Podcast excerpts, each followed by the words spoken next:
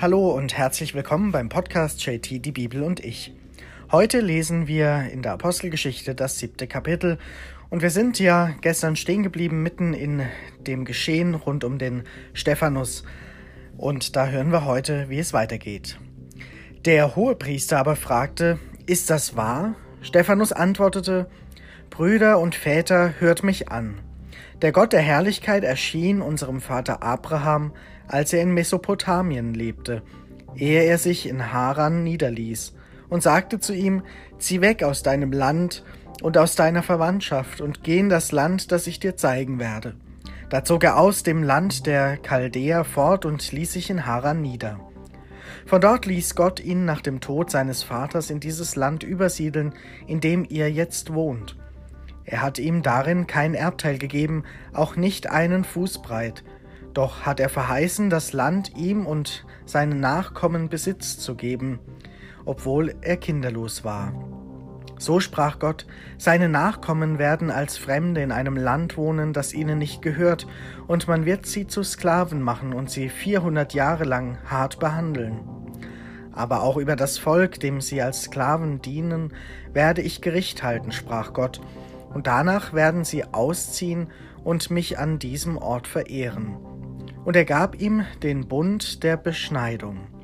So zeugte Abraham und den Isaak und beschnitt ihn am achten Tag, ebenso Isaak den Jakob und Jakob die zwölf Patriarchen.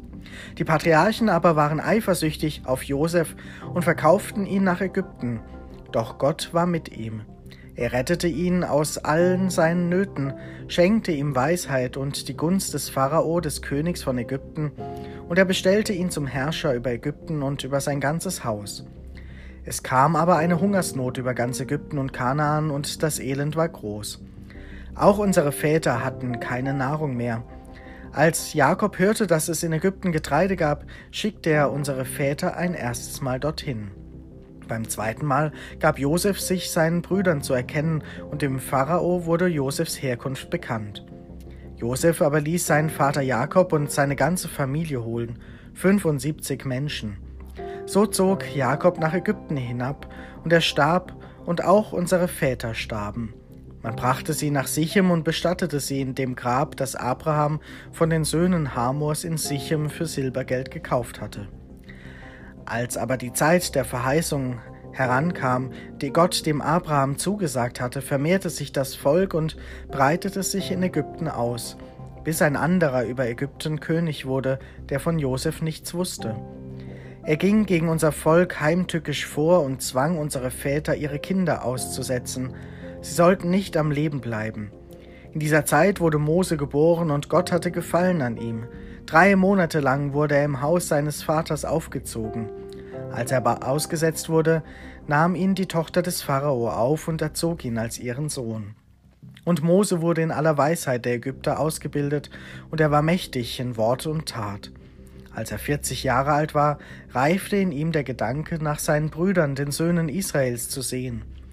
Und, er, und als er sah, wie einem von ihnen Unrecht geschah, kam er dem Unterdrückten zu Hilfe und rächte ihn, indem er den Ägypter erschlug.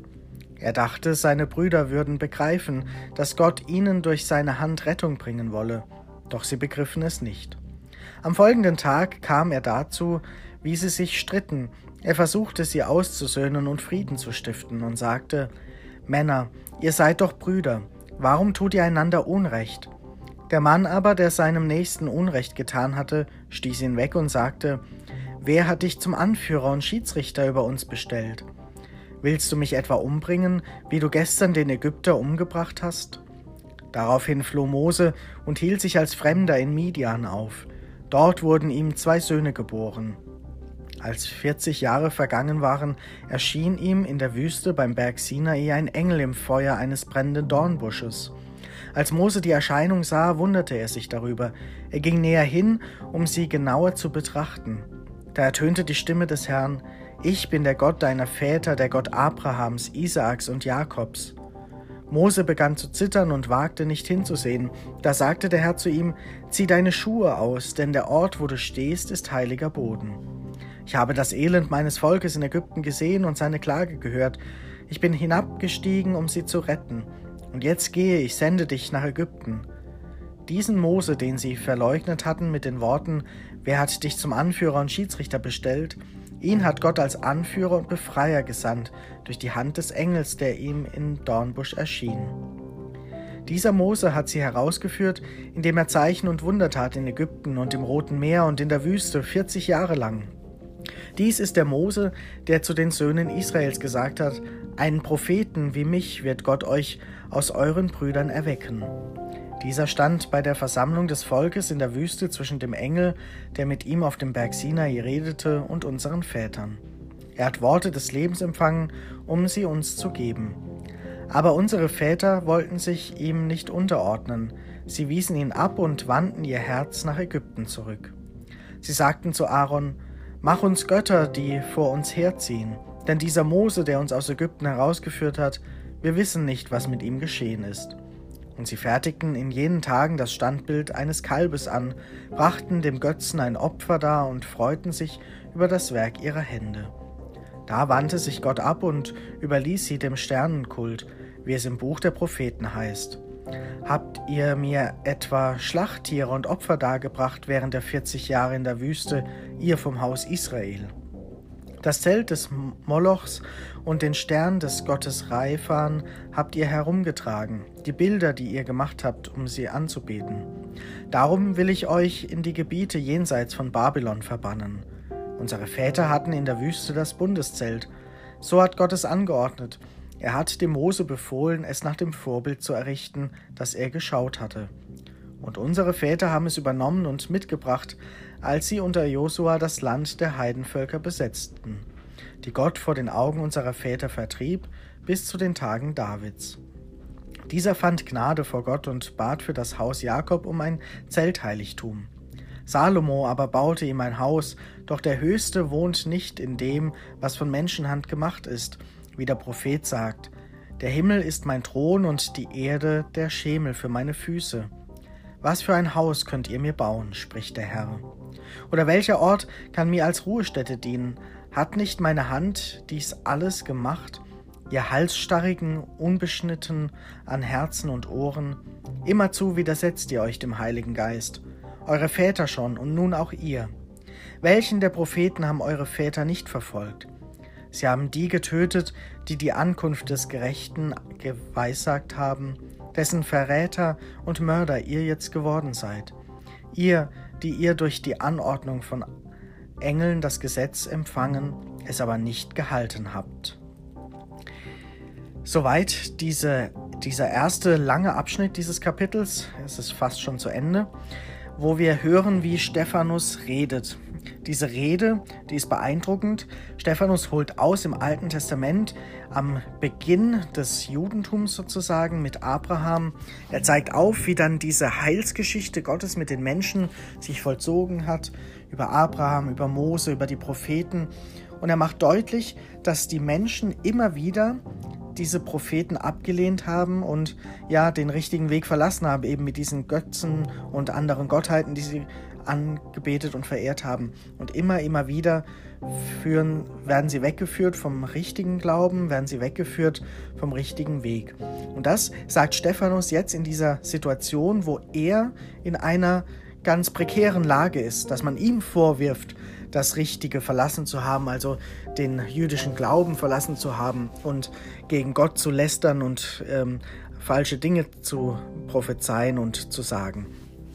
Man will ihn ja weghaben, weil er ein charismatischer junger Redner ist, der sich für Jesus, für das entstehende Christentum einsetzt und man legt ihm falsche Worte in den Mund. Und hier beeindruckt er mit dieser Rede und zeigt, dass er sehr wohl auf dem Boden des jüdischen Glaubens steht.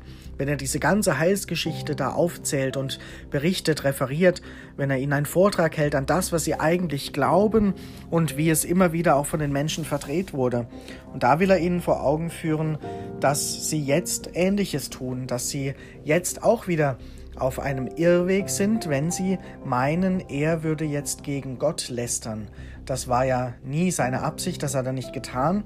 Und das hat auch Jesus und haben seine Jünger nicht getan, sondern es geht eben um die richtige Interpretation, die Auslegung, den richtigen Weg den Jesus vorgelebt hat, um das Gesetz, das alte Gesetz eben mit Leben und mit Liebe zu füllen. Wir hören noch, wie es dann weitergeht. Als sie das hörten, waren sie in ihrem Herzen aufs äußerste über ihn empört und knirschten mit den Zähnen gegen ihn. Er aber, erfüllt vom Heiligen Geist, blickte zum Himmel empor, sah die Herrlichkeit Gottes und Jesus zur Rechten Gottes stehen und rief, Siehe, ich sehe den Himmel offen und den Menschensohn zur Rechten Gottes stehen. Da erhoben sie ein lautes Geschrei, hielten sich die Ohren zu, stürmten einmütig auf ihn los, trieben ihn zur Stadt hinaus und steinigten ihn. Die Zeugen legten ihre Kleider zu Füßen eines jungen Mannes nieder, der Saulus hieß.